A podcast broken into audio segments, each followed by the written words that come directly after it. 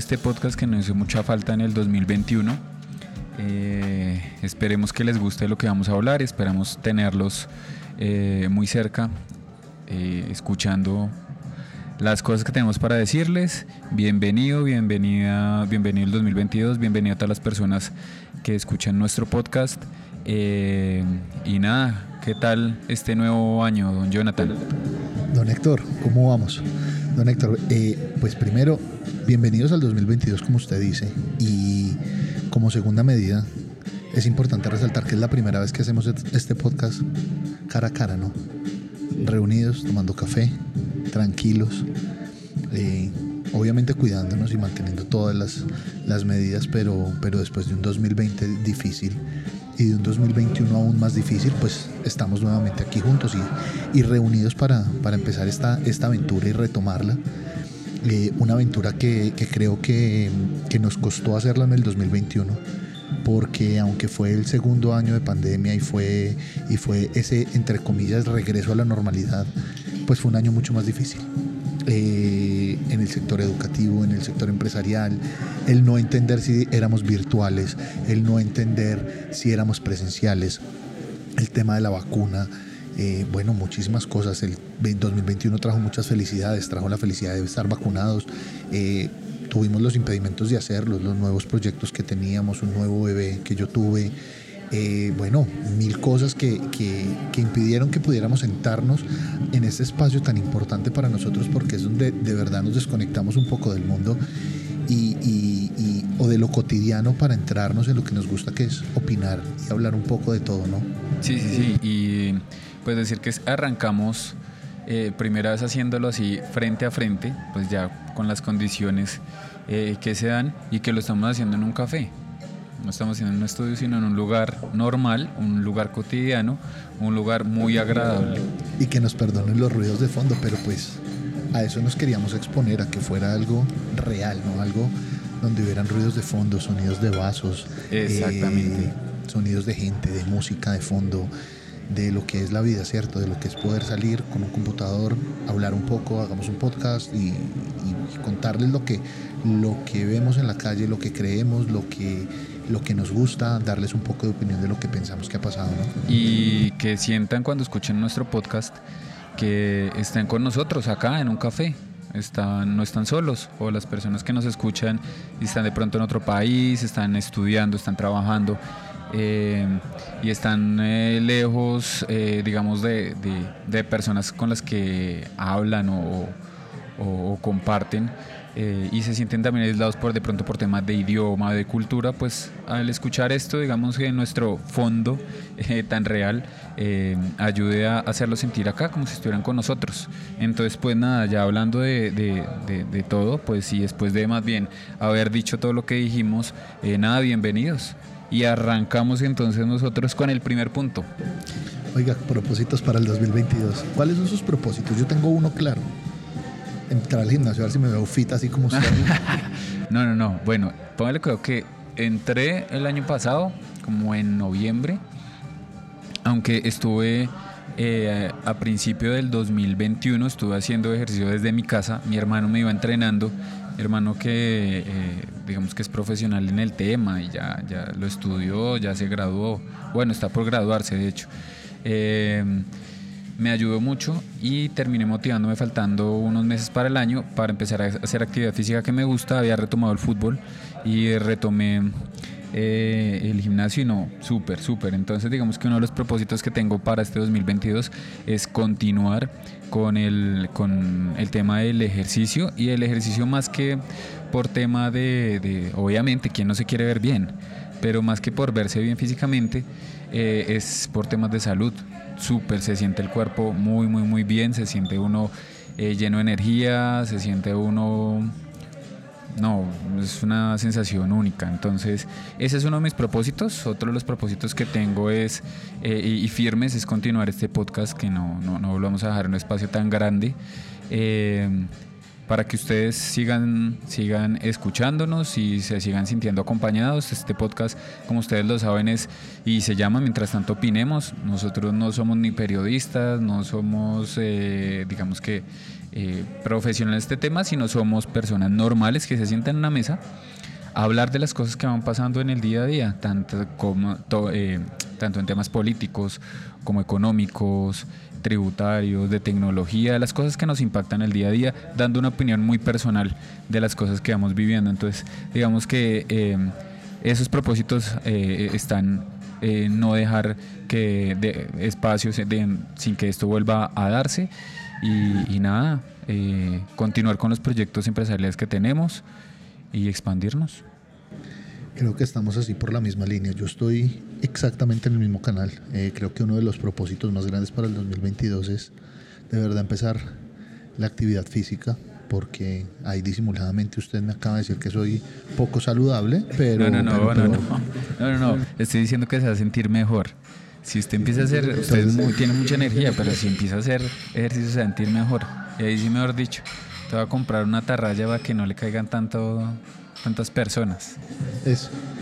Eh, pues uno de los propósitos es ese, empecemos a ser saludables, a ver cómo nos va, empezar a ver si, si le metemos actividad. Obviamente los proyectos, el año pasado eh, arrancamos proyectos nuevos y son proyectos que van muy bien y queremos seguirlos sacando adelante, entonces pues vamos así por la misma onda. Y seguir con ese podcast sobre todo y que nuestros proyectos y nuestros emprendimientos sigan saliendo adelante. Don Héctor, ¿cómo ve la economía usted para este 2022? ¿Qué ha pasado a nivel tributario? ¿Qué, ¿Con qué nos vamos a estrellar? Pues ya aquí en Bogotá nos estrellamos con el pico y placa de todo el día que nos friega los que solo tenemos un carro. Eh, pero pues hay muchas otras cosas a nivel económico y a nivel de economía y de impuestos que... Bueno, arrancamos este 2022 con una nueva reforma tributaria que pues digamos tuvo unos beneficios para quienes iban a pagar impuestos estaban morosos y tenían sanciones eh, que iba hasta el 31 de diciembre del 2021 o que al menos suscribieran acuerdos de pago con la DIAN para poderse acoger al beneficio de reducción al 20% de sus eh, sanciones eh, intereses. Ejemplo, si usted tenía sanciones e intereses de un millón de pesos, pues no iba a pagar el millón, sino solo 200 mil. Eso era un beneficio. Eh, ahorita pues digamos que antes del COVID había ah, otra reforma, una reforma anterior que hablaba sobre disminuir la tarifa en renta. Eh, pues ahorita debido a, todo lo que ha pasado pues eso cambia y vamos a empezar de nuevo a subir. Entonces ya íbamos hablando eh, de tarifas del año grabable 2021 en el que vamos bajando, ahora pues la cosa va a cambiar. Entonces, nada, que digamos que temas así como tributarios, personas, eh, ¿quiénes son responsables de IVA? Por ejemplo, las personas eh, que prestan servicios, que prestan servicios profesionales, eh, comerciantes, en general este tipo de personas que tienen actividades que, no están, que están grabadas con IVA. Si no lo sabe usted bien, pues pregúntale a su contador o a su asesor financiero. Y si usted tiene ingresos, ahorita o tuvo ingresos en el 2021 superiores a 127 millones 78 eh, mil pesos, pues eh, ya es eh, responsable para este año de cobrar el IVA y pagárselo a la DIAN. Para el 2022 será de 133 millones 14 mil. el tema que le afecta a muchas personas de pronto naturales así es el tema de la del de, oiga, tengo que declarar renta este año. Bueno, si usted tuvo ingresos durante el año 2021 superiores a 49 millones 850 mil pesos, tiene que declarar. O si tuvo un patrimonio bruto de 160 millones 232 mil pesos, tiene que declarar. Cuando decimos patrimonio bruto, hablamos es, usted tiene una casa y un carro, pero entonces eso suman 200 millones. Ese es su patrimonio bruto. Usted dice, no, pues yo tengo deudas. No, si se lo resta ya será su patrimonio neto. Estamos hablando de patrimonio bruto, o sea, todos los activos que usted tiene sin contar deudas. Y los ingresos que... Eh, si superaron el año pasado, a corte 31 de diciembre, 49 eh, millones 850. Para este año será 50 millones 831 mil y, y el patrimonio sería superior a 163 millones 386 mil pesos.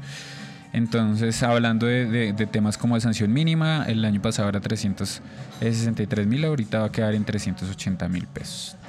Y temas de pronto un poco más técnicos, hablando de quienes están obligados a tener revisor fiscal, eh, empresas eh, o, personas eh, que tuvieron activos superiores a 4.389 millones y o que sus ingresos fueran superiores a 2.633 millones de pesos. digamos que eso es como lo aburrido, hablando de temas muy puntuales contables. Pero hablando de economía, pues digamos que los indicadores hablan eh, sobre eh, un crecimiento, eh, un crecimiento importante. El real es más o menos del 2.4, algo se estaba leyendo, o 2.8, no recuerdo bien. No es tan grande el 6 porque obviamente hay que tener, obviamente es el 6, pero hay que tener en cuenta anterior a eso, pues la caída que tuvo la economía. Entonces, haciendo esa ecuación ya real, estamos hablando del 2.8 el 2. Se me escapa el 2. algo, pero estamos hablando sobre un 2.3, un 2.8 más o menos. ¿Y, en cuanto al, al tema de, de, la devaluación del peso, qué? No, pues. ¿Cómo viste esa devaluación tan terrible? Porque aquí en noticias nos dicen todos los días, oiga, es que el dólar subió y el dólar no sube ni baja, pero eso es la moneda de referencia, porque es estable. La realidad es que el dólar se está, el peso se está devaluando, perdón, y esa devaluación. ¿Qué? O sea, ¿en qué estamos? No, pues ese tema es un tema delicado si se está devaluando nuestra moneda más de lo que quisiéramos, beneficia a quienes, a quienes vayan a importar. Aunque de todas maneras hay que saber que si usted importa algo que tiene, como la mayoría de cosas que producimos en, en Colombia, tienen eh, impacto en las importaciones. O sea, usted exporta, por ejemplo, usted exporta, no sé, cualquier materia prima o cualquier producto que tiene que ver con, o sea, que se produce en Colombia, pero que tiene incluido productos eh, que se importan, pues obviamente se va a ver afectado. Eh, entonces, digamos que, eh, pues claro, el que exporta va a ganar más dólares por cada, más pesos por cada dólar que exporte. Pero de todas maneras no, no, no es un, buen síntoma. Esperemos que, que, se pueda hacer algo para estabilizar esto, porque si no, no es bueno para, para nuestra economía. Hay que mirarle también el lado positivo de ese ejemplo. Traer gente al tema del turismo, por ejemplo. Empezar a traer gente que obviamente si tiene ingresos en, en, dólares o en euros, pues aquí le va a rendir mucho más la plata. Entonces vamos a traer, la idea sería también con eso atraer gente para que pueda eh, venir a conocer nuestro hermoso país. Eh, también exportar más y mirar de todas maneras cuál va a ser la forma en que más le saquemos provecho, ejemplo, nuestros, con nuestros vecinos allá abajo del sur ecuatorianos que están dolarizados, pues venderles más a ellos. Sí, sí, sí, sí, suena buena idea. El tema del turismo es un tema que nos encanta a usted y a mí. Eh, pues sabemos que tenemos ahí nuestros intereses metidos eh, con el tema del turismo, pero pues muy triste lo que, lo que, lo que le envié ayer de, Luke Evans, el actor, eh, como se queja de, de Bora Bora en, Cartagena. Es que hermano, se pasan ya se pasan con, con el tema de, de, de, cobrar, del mal servicio y seguimos sin entender que en la región nosotros no somos tan fuertes. A veces los colombianos creemos que somos los mejores en todo y realmente si nosotros miramos cómo funciona el turismo en Perú, en el Ecuador, eh, incluso en Argentina, hombre, en servicio nos llevan años luz y no entendemos que nosotros con la calidez que tenemos de ser personas, de, colombianos, de atender bien a la gente, pues pasamos eso por alto y, y, ocurren ese tipo de cosas. Entonces, una persona tan famosa como Luke Evans hace una publicación eh, una historia donde, donde, donde el tipo se queja del servicio, de que llegó, no habían camas, eh, que no le respetaron la reserva, que el peor servicio del mundo y pues cuánta gente que lo sigue a él va a decir, no, yo no voy por allá por eso. Sí, no, no, ahí el tema es que nosotros tenemos que partir que, que eh, no tenemos industria turística desarrollada. Nosotros no, no, no somos un México, no somos un Perú, eh, que tiene industria turística mucho más desarrollada eh, eh, que nosotros y, pues estamos en esa vía, pero también hay que empezar a erradicar esa, esa cultura del, del avión, de, es que si puedo sacarle, esto vale, la botella de agua vale vale 5 mil pesos, pero como lo veo que no habla español, pues le voy a cobrar 30 dólares, hombre. Pues el extranjero no es bobo. En última se las va a pagar, pero no vuelve. ¿Y quién es el que pierde? Pues sí, como siempre, pierde, como siempre pierde, pierde la industria completa. Total.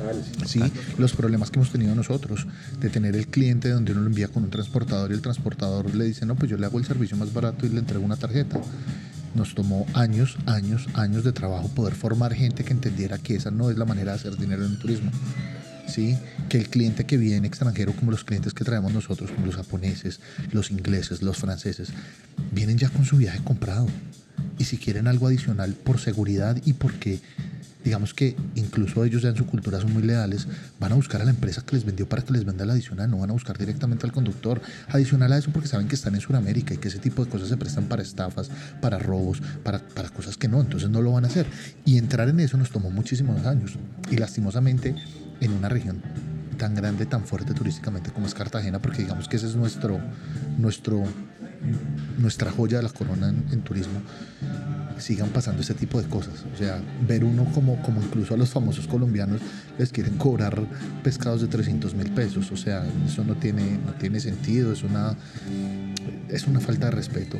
Si bien uno sabe que uno y quien entiende el, negocio del restaurante sabe que uno a un restaurante no va y uno no paga la comida, sino que realmente uno lo que está pagando es el derecho a sentarse en el restaurante, eh, uno está pagando es la experiencia del restaurante, eh, tampoco puede no exagerar, sí, o sea, eh, ya ve uno en sitios con pescado 200, 300, 400 mil pesos, pues eso ya no, ya ha salido de toda sí, de toda, de toda lógica. eso es algo contraproducente. Es algo contraproducente total. Totalmente. Totalmente porque, mejor dicho, como, como, como dicen por ahí, eh, mañana también se come. Y entonces hoy le saco el jugo y mañana aquí. El paraguas no es para solo un aguacero. Exactamente, la chaqueta no es para una sola postura, como dicen por ahí. Bueno, ojo porque chaqueta en México es diferente, ¿no? Entonces, eh, bueno, el, saco no es para una sola postura. Entonces, eh, digamos que ese es un tema que tenemos que mejorar mucho. Ojalá la superintendencia eh, de Industria, Comercio y Turismo le ponga el ojo a esto, le haga seguimiento eh, y, ponga en cintura lo que tiene que poner en cintura para evitar que este tipo de cosas sigan pasando eh, y, obviamente eh, tratar de mejorar la imagen de nuestro país, porque si bien últimamente hemos tenido mucha más acogida, es un país que ya se ve, digamos que más seguro, entre comillas, para visitar que en los 90 pues de todas maneras nos hace falta mucho camino, mucho terreno por ganar para ser un destino realmente preferido. Entonces, eh, y eso se gana como, pues no solo con tema de, tener un hotel bonito, eh, sino que cuando la persona salga y encuentre afuera, encuentre más seguridad y obviamente no esté todo el mundo tratando de sacarle el jugo. Eh, robando o estafando por cualquier servicio o bien que le vaya a vender. Estoy totalmente de acuerdo. Y bueno, dándole paso al, siguiente tema que teníamos planeado para hoy, ¿cómo ve las elecciones presidenciales usted para este 2022? ¿Cómo, bueno, pues... ¿Cómo ve el panorama? A mí el panorama me parece que está, primero está muy interesante, segundo está peligroso y a uno como colombiano le, le asustan ciertas ver las tendencias, ver las, ver ver las gráficas, ver las, estadísticas, eh, lo hemos hablado en el pasado y nos parece que los dos extremos están muy mal, es decir, irse uno a los extremos es terrible eh, para cualquiera de los dos lados, entonces, ¿cómo las ve usted? ¿Qué tiene en su cabeza? ¿Qué tiene usted en su panorama de elecciones? ¿Qué ha visto? ¿Qué le gusta? ¿Qué no le gusta? No me digan por quién va a votar porque no queremos entrar en polémicas acá. Eso es un tema que siempre hablamos por fuera de micrófonos usted y yo, pero quiero que usted me cuente cómo ve el panorama, qué le gusta, qué no le gusta, cómo ve el tema de, la economía ahorita con toda esta incertidumbre, porque esta incertidumbre estoy segurísimo que le pega durísimo, durísimo al tema económico. Sí, pues ya acordémonos comenzando que no hay nada más cobarde que el dinero. El dinero donde sienta que hay riesgo se va, se va. Entonces, eh, comenzando por ahí, pero más allá, eh, creo que son, hace mucho no había unas, digamos que unas elecciones tan interesantes como las de ahorita. Eh, hay diversas corrientes, hay diversos pensamientos, creo que hay oportunidad para, para personas que proponen cosas diferentes eh, y para personas que siguen proponiendo lo mismo, sin decir que uno esté mal o lo otro esté mal. ¿sí? pero es importante que antes de votar todos los colombianos revisemos por quién es el que vamos a votar. Eh, pues es, es eh, indudable y, y, e inocultable que Gustavo Petro ahorita lidera las encuestas. Para mi, a mi modo de ver, pasa lo que pasaba con, lastimosamente, porque yo voté por, por, por Antanas Mocus, eh, que estaba disparadísimo, gana en primera vuelta.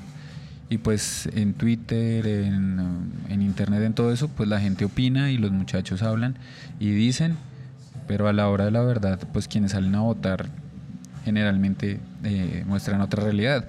¿Qué fue lo que pasó ahorita con las elecciones de la juventud? Pues que no salieron, a, salieron a votar. Una vaina terrible, terrible. Entonces no es que le está haciendo, está en contra o a favor de él. Eh, está el señor eh, Rodolfo Hernández, un ingeniero eh, santandereno que ha hecho una gestión también interesante allá, hizo una gestión interesante en Bucaramanga, también tiene muchos detractores porque es muy poco político a la hora de decir las cosas, pero hay mucha gente que le gusta eso, precisamente, que le digan las cosas de frente. Y pues hay gente que dice, estamos cansados de estos políticos que nos alimentan el, el oído eh, a punta de mentiras y, seguimos, eh, o, más que seguimos es que nos dicen que vamos a hacer tal cosa y no se cumple nada. Entonces creo que llegó un momento eh, especial en el que también hay ejemplo coalición de la esperanza, también coalición de la experiencia, está el centro democrático, está obviamente el pacto histórico y está Rodolfo Hernández que yendo solo está dando mucho de qué hablar y ya va creo que en las encuestas. Eh, esperemos que, que, la decisión que tomemos entre todos los colombianos sea la mejor para nuestro país, eh, para que esto se vuelva un, un, mejor lugar para vivir, que es lo que esperamos todos. Eh, existan más oportunidades, pero las oportunidades tenemos que también tener claro que es que es un mejor país no se hace con un solo presidente.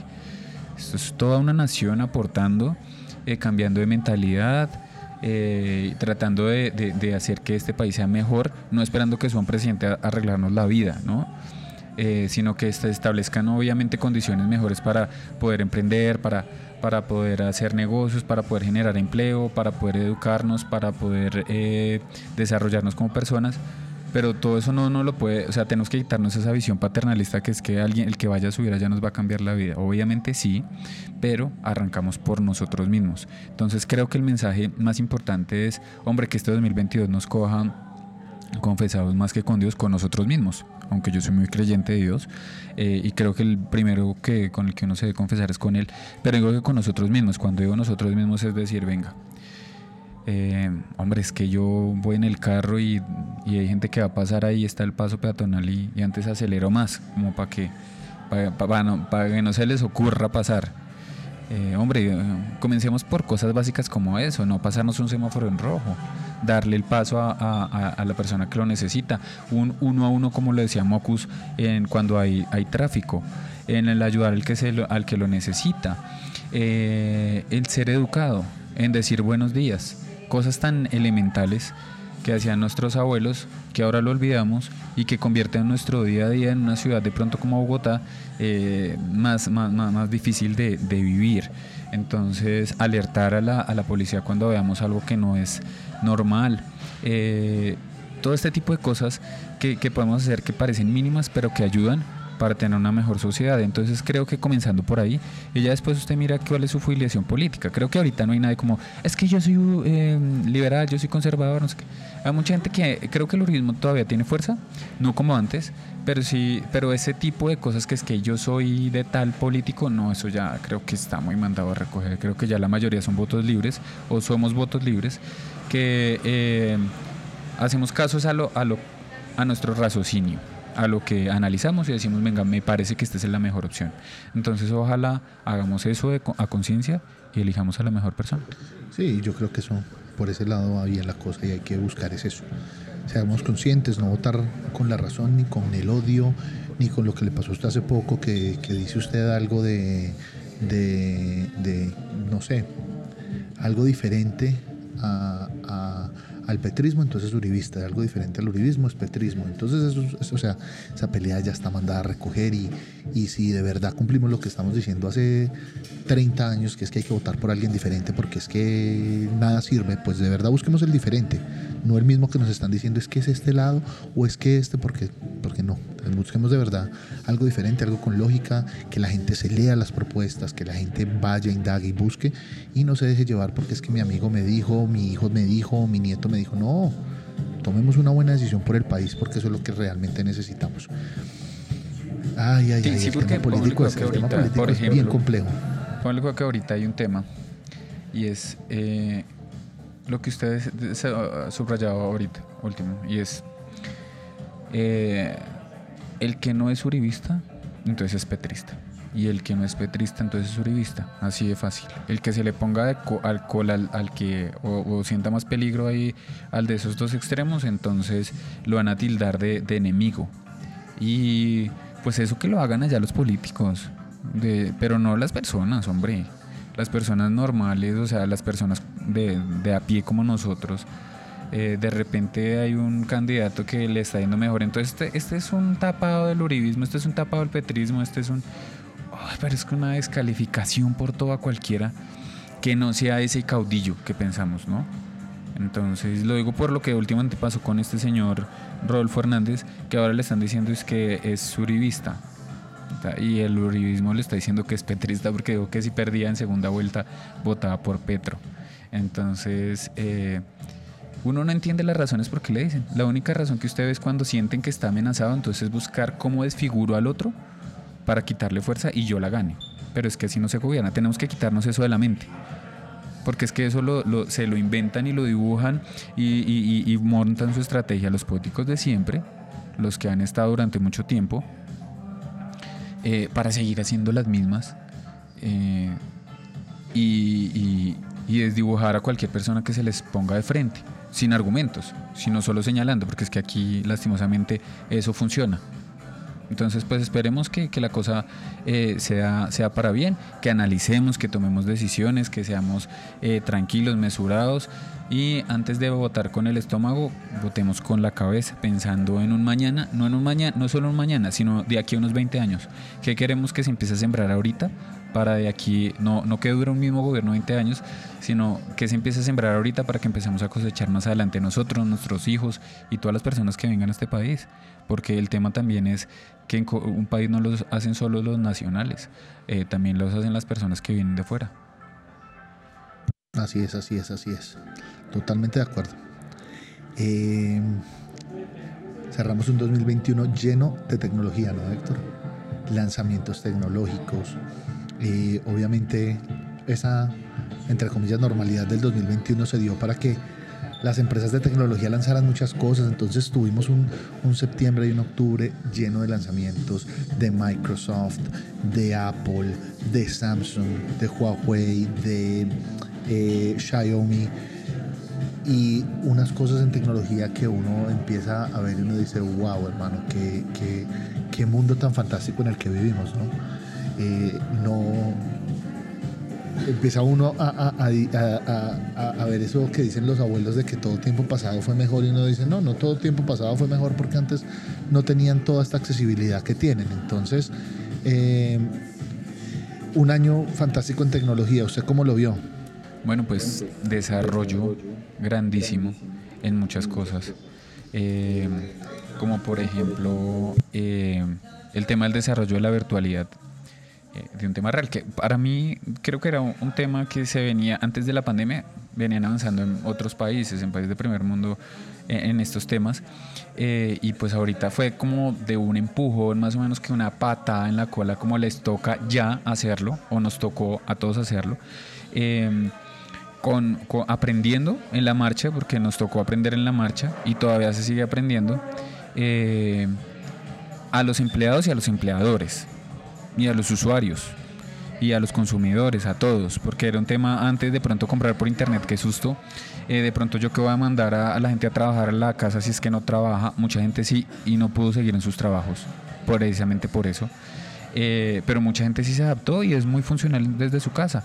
Ahorita pues por eso también han salido leyes como, hombre, la desconexión laboral. la gente tiene que su tiempo para poder eh, estar eh, haciendo sus cosas personales y desconectar su vida laboral a la personal. creo que en tecnología estas nuevas necesidades, pues eso es lo que hace la tecnología, crear soluciones para mejorar la vida de las personas, pues no siempre, pero en la mayoría de veces sí. Entonces creo que dimos un muy buen avance. Creo que trabajar desde, desde un café o desde su apartamento y eso también arroja muy buenos resultados. Financieramente, por ejemplo, dejar de tener una oficina que a usted le pueda valer 10 millones de pesos, mantenerla mensual para una empresa pequeña, eh, a mandar a la gente y establecer reglas, establecer procedimientos, establecer controles y mandar a la gente a trabajar desde sus casas establecer reuniones periódicas, pueden ser virtuales o presenciales, pero una cosa es eso y otra cosa es tener una oficina 100% disponible, que eh, de todas maneras el costo es alto. Entonces creo que la tecnología nos ha ayudado mucho, se han desarrollado cosas nuevas y nada, pues yo estoy muy contento de vivir en esta era. Sí, sí, sí, es fantástica, ¿no? No, los lanzamientos fueron geniales, digamos que estos lanzamientos virtuales creo que si hace falta el tema del lanzamiento y sobre todo la gente que asiste a esos lanzamientos presenciales, pues hay un tema emocional muchísimo más grande. Pero por ejemplo lo que hizo Apple con su lanzamiento eh, de, los nuevos dispositivos de, iPhone y, el iPad y esto y iOS y la versión 13 y todo el tema. Eh, durante el lanzamiento de septiembre fue muy bonito, fue un evento virtual, pero fue muy, muy, muy bonito. Eh, entonces, fue un año que estuvo cargado de cosas. Yo quería hacer reviews de todas las, de todas las, las eh, los lanzamientos de todos los dispositivos, pero pues ha sido muy difícil y fue muy difícil el año pasado reunirnos, entonces pues nos quedamos con las ganas, pero este año esperamos poder sí hacer muchos reviews de cosas y todo. Eh, en parte en la tecnología también tenemos el tema de los NFT. Eh, creo que todos lo han escuchado y ha sido un tema súper... Eh, eh, ha hecho mucho escándalo el tema de los NFTs desde el año pasado. Eh, y pues aquí les voy a dar una corta explicación de lo que es el NFT, porque sé que todo el mundo está perdido con el tema. Y escuchan y toda la gente dice, ¿cómo así? Entonces ahora uno compra una foto que está en internet y le cobran a uno miles y miles y millones de dólares por... Sí, sí, porque es que, a ver, el NFT es un token no fungible. ¿sí? Y usted lo que está haciendo es comprando un activo digital. Lo que ahorita está lo que ahorita está en el boom y lo que la gente está súper escandalizada es porque de verdad hay unas imágenes que están vendiendo por miles y miles de dólares. Entonces uno dice, pero yo me la puedo descargar. Sí, pero usted no tiene el original. Alguien es el dueño del original y lo tiene en un blockchain, que el blockchain es como están hechos los, las, las criptos, ¿sí? Como está hecho el Bitcoin y eso. Están blockchains que son, eh, son no son hackeables, son súper seguros eh, minar esos bloques es costosísimo eh, y hace que ese, ese activo digital sea, sea suyo. Usted compra una imagen y esa imagen es suya. Y por más de que se la quieran replicar, usted es el dueño de esa imagen y no hay nadie que se lo pueda hackear ni le pueda decir que no, porque usted es el original. Pero pasándolo a algo más real y a lo que se va a empezar a ver, a usted que le gustan los juegos. Usted juega un juego que a usted le guste. ¿Cuál? El de estos zombies que ustedes mataron. Eh, Days Gone.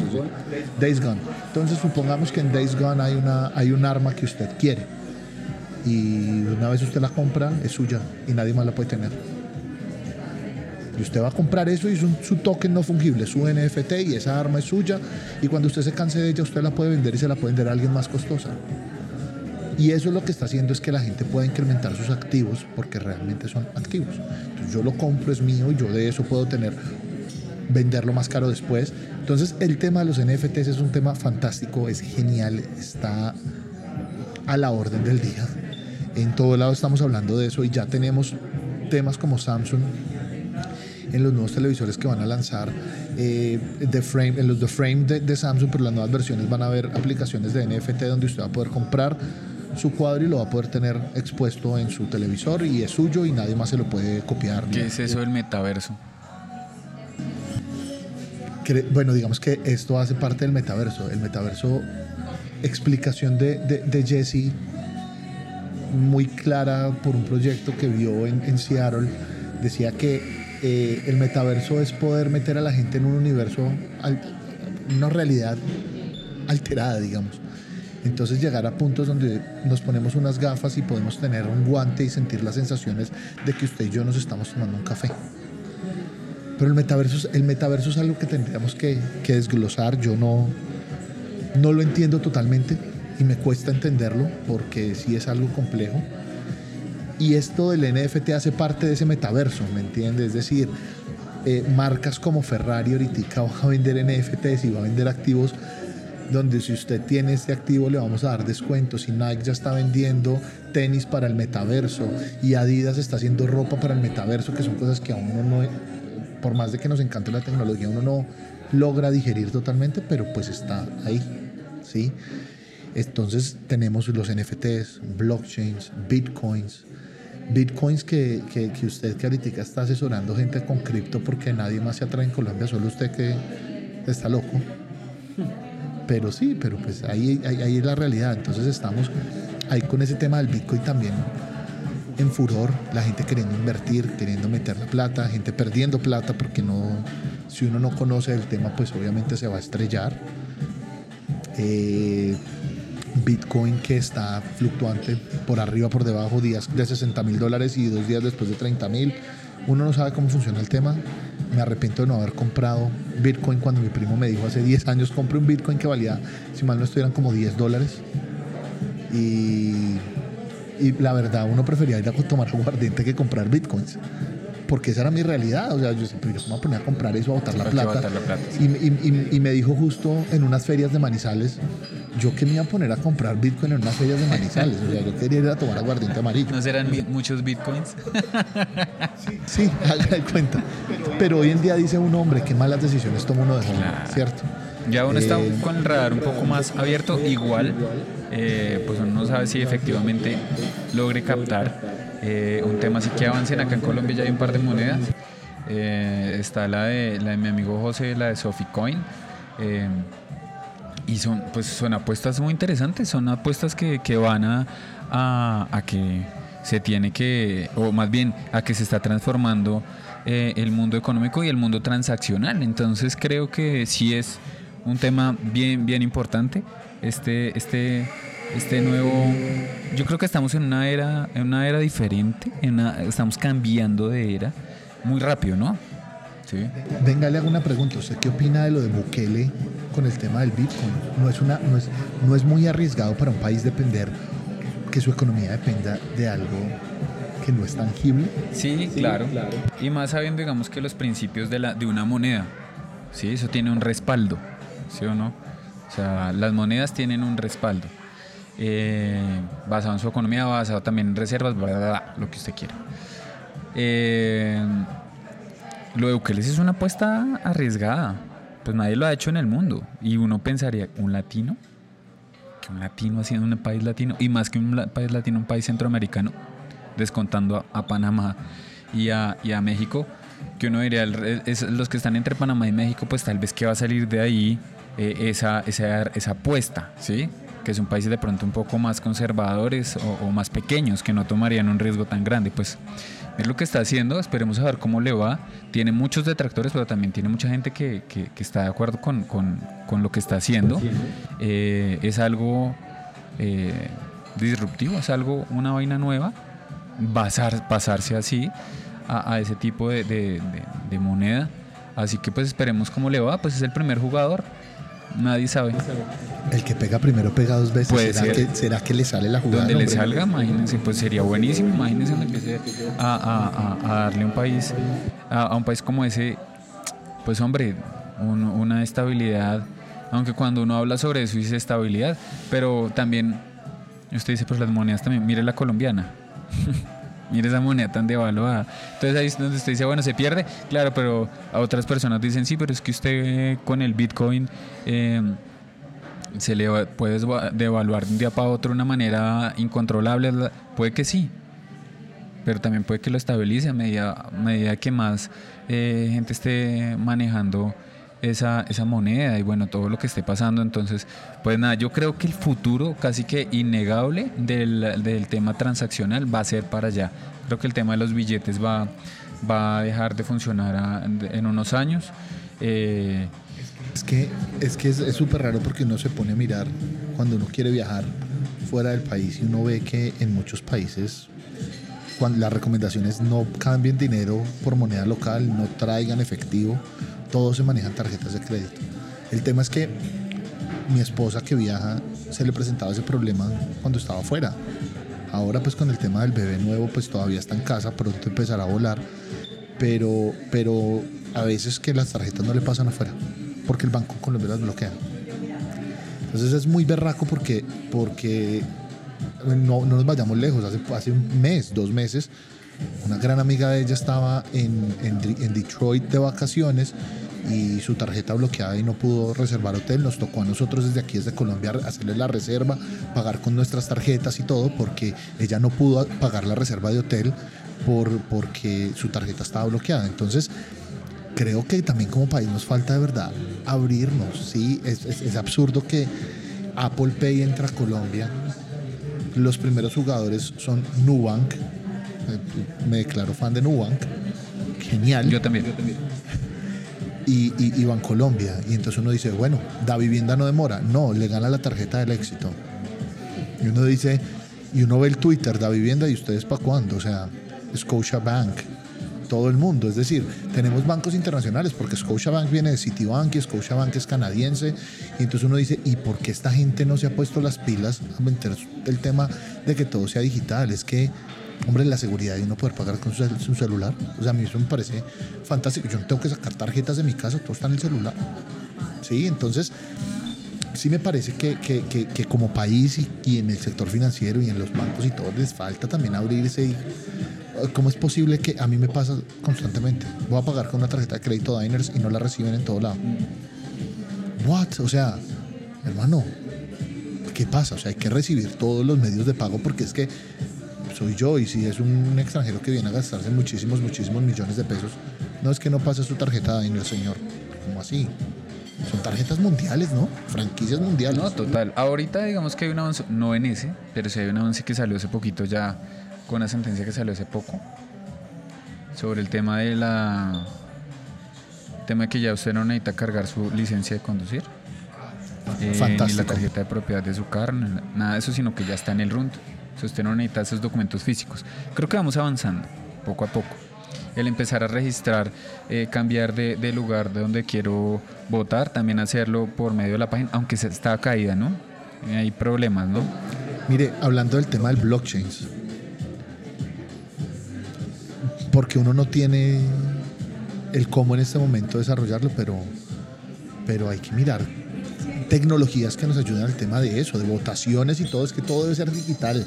¿Para qué hacemos salir a la gente a la calle y que don Héctor se tenga que ir eh, de aquí a Unicentro o a Corferias o y a llegar a las 4 de la tarde y que los días de votación llueve y todo el mundo corriendo a las 4 de la tarde para ir a votar y por eso no sé, hombre, digital, desde su celular, con su cara, los celulares ahora tienen biométricos, entonces capte los datos, regístrelos, votó y, creo que es hasta más seguro y menos posibilidad de robo de elecciones podríamos tener, ¿no? Total, eso sí es muy, muy cierto. Creo que obviamente para eso hay que establecer unos niveles de seguridad altísimos, pero creo que para allá vamos, ¿no? Bueno, esperemos que todo esto fluya. Creo que nos queda como tarea poder traer a, a don José a, una, a, uno de nuestros episodios de Mientras tanto opinemos para que nos cuente muy bien sobre, sobre el tema de las criptos. Eh, además que es súper admirable que, que, que, tengamos un colombiano haciendo cripto, ¿no? Y tengamos, no, no, ni siquiera negociando cripto, sino el dueño de una cripto, ¿no? De una moneda. Súper interesante.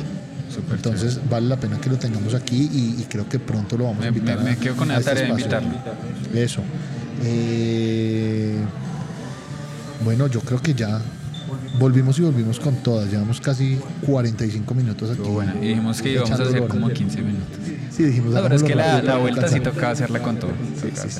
La idea es poder sacar así episodios también cortos, así como de, de, de capsulitas con cositas que nos vamos encontrando y poder hacer este tipo de episodios juntos, por lo menos una vez a la semana, contando como resúmenes de todo.